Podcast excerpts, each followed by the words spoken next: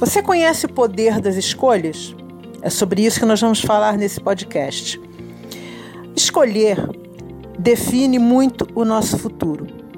Qualquer coisa que nós estejamos vivenciando hoje é resultado de escolhas feitas no passado.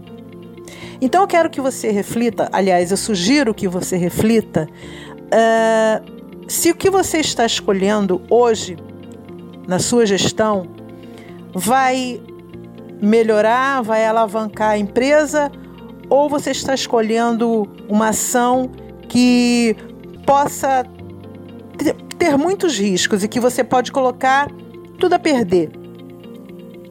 Os pequenos e médios negócios geralmente tomam decisões muito inconscientes. Por quê?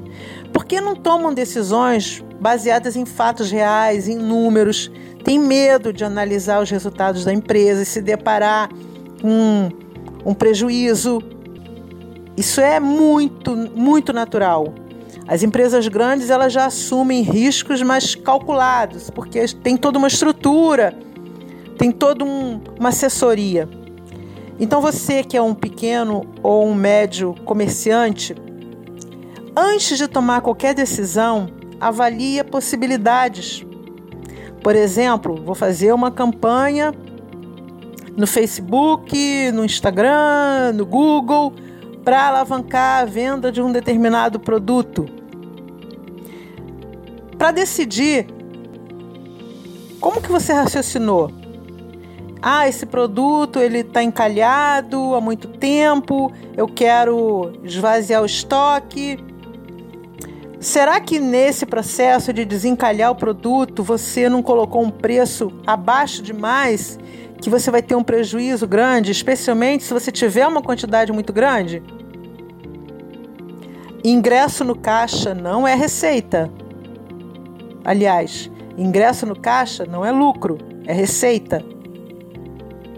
É por isso que você precisa raciocinar. Você pode me dizer, é, realmente eu tenho uma quantidade grande no estoque que eu quero desovar, só que você tem que ter estratégia para fazer isso. Né? Muitas empresas do varejo criam, por exemplo, kits para vender um produto mais porque ele está encalhado, mais associado ao outro que tem uma venda com mais liquidez, ou seja, de maneira mais fácil. Se você quer aumentar a sua loja, por que, que você quer aumentar a sua loja? Talvez fazer uma obra, talvez mudar de endereço. Você quer fazer isso por quê? Ah, eu quero fazer isso porque eu estou tendo é, muito problema com o meu caixa, eu não vejo a cor do dinheiro. Então, se eu aumentar a loja, eu vou ter, vou ter uma condição melhor? Não necessariamente.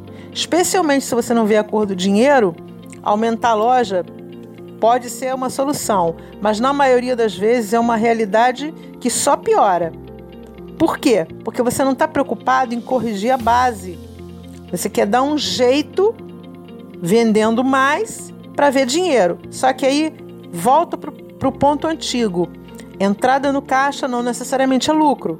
Se você não tiver uma base muito bem analisada, se você não analisou números e aquele dinheiro realmente está sobrando, você já deu todas as destinações possíveis e essa parcela você vai querer aumentar a tua loja porque você está vendo muitas possibilidades. Você já tem uma venda muito boa, mas se você aumentasse o seu mix, você venderia mais, você teria mais lucro, você poderia atrair mais clientes, aí tudo bem.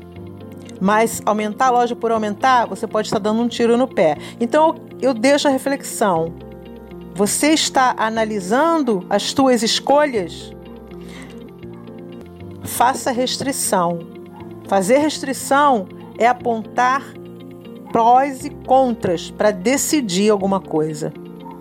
Eu espero que você tenha gostado desse podcast. Eu sou Sueli Angarita, sou, sou consultora para assuntos empresariais e eu te espero lá no próximo áudio. Raciocina, reflete, põe em prática quando tiver certeza.